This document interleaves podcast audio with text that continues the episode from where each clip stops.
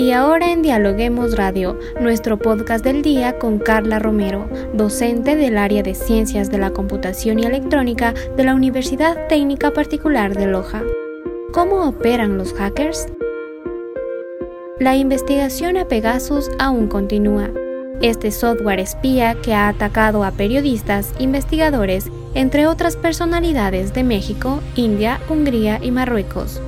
En Ecuador, CNT también ha sido víctima de varios ataques cibernéticos. ¿Por qué? Soy Gabriela Barreros y estamos aquí para hablar de todos los temas con los académicos de las universidades más importantes del país. Bienvenida Carla, muchas gracias por acompañarnos en este espacio de podcast. Gracias, gracias por darme la oportunidad también de, apoyar un poco a cosas eh, o a términos o terminología o programas de seguridad que a veces eh, las personas no estamos familiarizadas con estos conceptos. Cuéntenos un poquito más, explíquenos en realidad qué es Pegasus y cómo es que funciona. Ya, Pegasus. Eh, bueno, para explicar un poco, a mí me gusta siempre hacer la analogía como les suelo explicar a mis estudiantes nosotros sabemos que para hacer una guerra normal, común y corriente, eh, los países desarrollan armas, eh, no las armas de, bombas, las armas de, balas, etcétera. Y en la guerra cibernética, en cambio, se desarrollan programas, obviamente sofisticados. Y Pegasus es un programa en realidad desarrollado por una empresa eh, israelí donde el punto o el objetivo principal es obviamente ser un espía para robar información de eh, computadores, de smartphone, de todo lo que sea eh, de alguna manera este, tecnología. Pegasus en realidad es un software que fue aceptado a nivel mundial como para ser vendible. Es decir, yo puedo comprar ese software, pero la empresa que lo vende simplemente lo vende a ciertos clientes, que eso es lo que últimamente en las noticias que usted menciona decían, ¿no? Que ellos como que se lavan las manos diciendo, bueno, no es nuestra culpa que estén utilizando Pegasus para otros fines lo que ellos dicen y, se defienden de alguna manera es que ellos han desarrollado software y que para vender el software, eh, este, ellos ven a los clientes y, verifican a quién le van a dar. Este software es sumamente caro porque quien accede a este software em, en primer lugar, son países eh, desarrollados y que necesitan de este software para robar cierta información eh, simplemente a otros países, ¿sí? Eh, puede ser que, digamos, en este caso Estados Unidos adquiera Pegasus, que incluso es uno de los, Estados Unidos es una de las primeras potencias que utiliza este software. Em, adquirirlo cuesta alrededor de 500 mil dólares y no es más, y sirve este para infectar más dispositivos. Ahora, ¿cuál es, qué es lo, difícil de Pegasus? Lo difícil de, ser infectado por Pegasus o de que las personas o estos periodistas o algunas otras personas han sido de alguna manera espiadas es que no deja rastros, ¿sí? Entonces, eh, em, como todo software, es, un, es un malware, significa que ingresa a una computadora, ingresa a una tablet, ingresa a cualquier tecnología y se instala. Eh, dejar, no dejar rastro significa que nosotros no nos podemos dar cuenta e incluso personas em, especializadas en, análisis forense eh, les cuesta mucho obtener lo que es eh, los registros de cuándo fue instalado un sistema como Pegasus, cómo robó la información, pero por lo general lo que hacen y tardan mucho tiempo es unir todos los dispositivos que fueron de alguna manera hackeados y de ahí sacar como eh, características comunes de cierta información que han recibido, que han, perdón, que han robado. Ahora, ¿cómo opera eh, Pegasus? Pues como todos los malwares o los, los, los eh, software maliciosos, em, en primer lugar, llegando tal vez por medio de un mensaje, un correo electrónico a su computador donde usted hace clic o ingresa a un enlace o estas típicas cadenas de, WhatsApp que hay que a veces, eh, eh, al menos ahora en la pandemia, fueron muy famosas de, que nos enviaban cierta información, incluso utilizando lo, lo, del COVID y todo esto, y ingresa y claro, usted eh, a la final a veces le sale incluso en blanco el navegador y usted dijo, bueno, no ingresó a ningún lado, ¿no? Pero internamente se instaló un software y puede que sea, digamos, en este caso, como estamos hablando de Pegasus, puede ser Pegasus. Una vez que se instaló en su computador, eh, Pegasus eh, tiene muchos objetivos y depende mucho de, cómo lo configuren. Puede que yo solamente quiera espiar a las personas a quien llaman, por ejemplo, a quien mensajean, em, qué, fotos toman, qué mensajes o qué, en, el caso de los periodistas, por ejemplo, qué, qué entrevistas tuvieron, ¿sí? E incluso qué contactos, que esto es lo que pasó, que también por medio de algunos eh, teléfonos de periodistas obtuvieron contactos de, algunos, eh, de algunas autoridades israelí, israelíes, de, otros, de otras autoridades gubernamentales de otros países, obtuvieron el contacto directo del teléfono. ¿sí? Entonces, aquí esto ya empieza a hacerse como una invasión o una infección en cadena, como la conocemos, y pues empieza a obtener información. Otro de los objetivos de Pegasus es también eh, manipular el hardware o manipular la tecnología de tal manera que si su, usted como periodista, por ejemplo, está infectada con este software eh, y yo ya le seguí el rastro, puede ser que yo me dé cuenta que usted en este momento está entrevistando, por ejemplo, a Carla Romero y quiere saber sobre qué están hablando. Entonces, la persona que está detrás de Pegasus, eh, de este sistema, lo que va a hacer es activar su micrófono del, celular, eh, lo va a activar y remotamente y va a escuchar todo lo que estamos hablando o lo que usted está haciendo en casa, o también puede activar la, cámara como para que ve, eh, ver por dónde usted está, está andando o, o qué está haciendo. Es un software súper, súper avanzado. ¿Cómo nosotros, voy a hablar un poco más, cómo podemos evitar esto? Em, bueno, en realidad aquí hay un punto específico que yo siempre, siempre lo menciono y que es eh, la educación de las organizaciones o de las empresas y por ende la educación a nivel de seguridad de la información de las organizaciones de las, de las empresas deriva de las personas, de la cultura, de la cultura de políticas, de establecer políticas de seguridad en las organizaciones. Eh, imagínense, Pegasus eh, fue infectado por, eh, o infectó algunos smartphones de algunos periodistas, de algunos gobernantes, pero yo voy al hecho de que no podemos controlar. Nosotros podemos hacer como una concienciación o un curso masivo de qué es Pegasus y qué puede o cómo puede dañarle, incluso tomando en cuenta lo que dicen estos, lo que les pasó a estos periodistas. Pero lamentablemente ya queda en usted. Nosotros no podemos controlar la psicología de las personas. Y lamentablemente estos software maliciosos juegan mucho a eso. Por eso saben cómo llegar, cómo infectar las máquinas. Em, puede ser también incluso eh, lo que pasó en algunos de los teléfonos de estos periodistas es que eh, hubo un, eh, el, Android o el software Android de algunos teléfonos estuvo, eh, no estuvo actualizado y eso es, eso más o menos es como tener, usted está en su casa y es como tener una puerta abierta y fuera están paseándose los ladrones.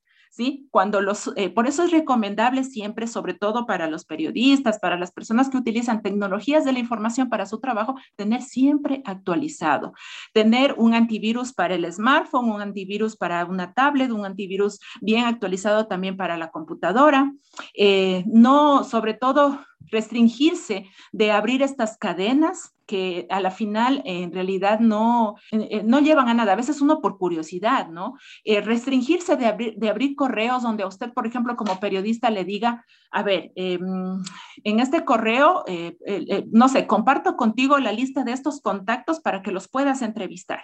¿Sí? Primero lugar, verifica la fuente de dónde viene. Y en segundo lugar, en el momento en que usted descargó un archivo, descargó virus. Eso es 100% seguro, sobre todo de fuentes que no usted no conozca. Una de nuestras instituciones públicas, que es CNT, ha sufrido también ciertos ataques cibernéticos. ¿Qué fue lo que pasó con CNT y por qué fue propensa a sufrir este tipo de ataques? Estas situaciones no es lo mismo. Pegasus es espía, es un software espía y lo que le pasó a CNT y según los medios de comunicación, porque a la final no, no mostraron evidencia, pero en una entrevista que hicieron a la cabeza de, la parte de seguridad de CNT, mencionó que es un ransomware. Y un ransomware, pues, es eh, secuestro de datos. ¿En qué se diferencia? En primer lugar, el, Pegasus o un programa espía lo que hace es espiarle a usted eh, su información. A veces eh, simplemente puede ser por curiosidad o puede ser porque luego le quiere a usted eh, hacer algún daño, ¿no? Y el ransomware, en cambio, siempre su objetivo va a ser el fin de lucrar, de decirle, bueno, secuestré tus datos y ahora tienes que pagarme una recompensa para devolvértelos. No es que secuestra, se roba los datos, los copia a otro lado, no lo que hace un ransomware y lo que le pasó a CNT, supuestamente, según lo que, lo que yo también estoy aquí eh, em, hablando en base a una entrevista, eh, que si fue un ransomware es que eh, entraron por medio de alguna vulnerabilidad del sistema. Puede ser que no tuvieron, el servidor estuvo con algunos puertos abiertos, puede ser que el, el antivirus no estuvo actualizado, puede ser que utilizan un sistema operativo muy obsoleto. Bueno, hay un montón de vulnerabilidades donde pudo haberse metido esta, eh, las personas, porque detrás del ransomware hay una organización criminal de personas que es como secuestrar personas, simplemente que ellos secuestran datos. ¿Qué hacen? Es meterse al sistema y bloquear todo. O sea, ustedes como que entra a su computador y se le pone la pantalla, una pantalla azul con unas letras donde le dicen su computador fue secuestrado, a esta cuenta deposite 10 millones de dólares, por ejemplo, estoy dando un ejemplo, y en media hora nosotros le, desbloqueamos todos sus... Supuestamente algo parecido es lo que ha pasado en CNT, porque estaban, según lo que mencionaron en la entrevista, estaban pidiendo un rescate. Entonces, em, eh, es, es, diferente cómo tuvieron o qué tienen que hacer las organizaciones, en este caso CNT, y todas las organizaciones, no solamente de comunicaciones, sino todas las organizaciones para eh, resguardar sus activos más importantes, que es la información, que es el hardware, que es el software. Lo que tienen que hacer es tener un equipo que en, este caso, bueno, en, en, la mayoría de empresas se llama CECIR. El CECIR es un equipo de defensa para ataques, sobre todo cibernéticos. Es quien, es como por decirle un, un equipo militar donde, donde me están atacando el sistema y ellos ya saben. Por lo general está conformado por personas que están especializadas en, o son hackers éticos, porque nosotros eh, escuchamos la palabra hacker y pensamos que es, es malo, ¿no? Son personas que utilizan el, la especialidad de, hack, de hacking para la parte ética, es decir, lo que ellos buscan es vulnerabilidades en mi propio sistema para hacerlo seguro. No busco atacar a otro sistema como para hacer beneficio mío. Entonces, establecer un equipo como un CECIR puede ser posible o establecer o tener un, un perfil como un, un hacker ético o una persona que se dedique a hacer defensas de ataques también es posible.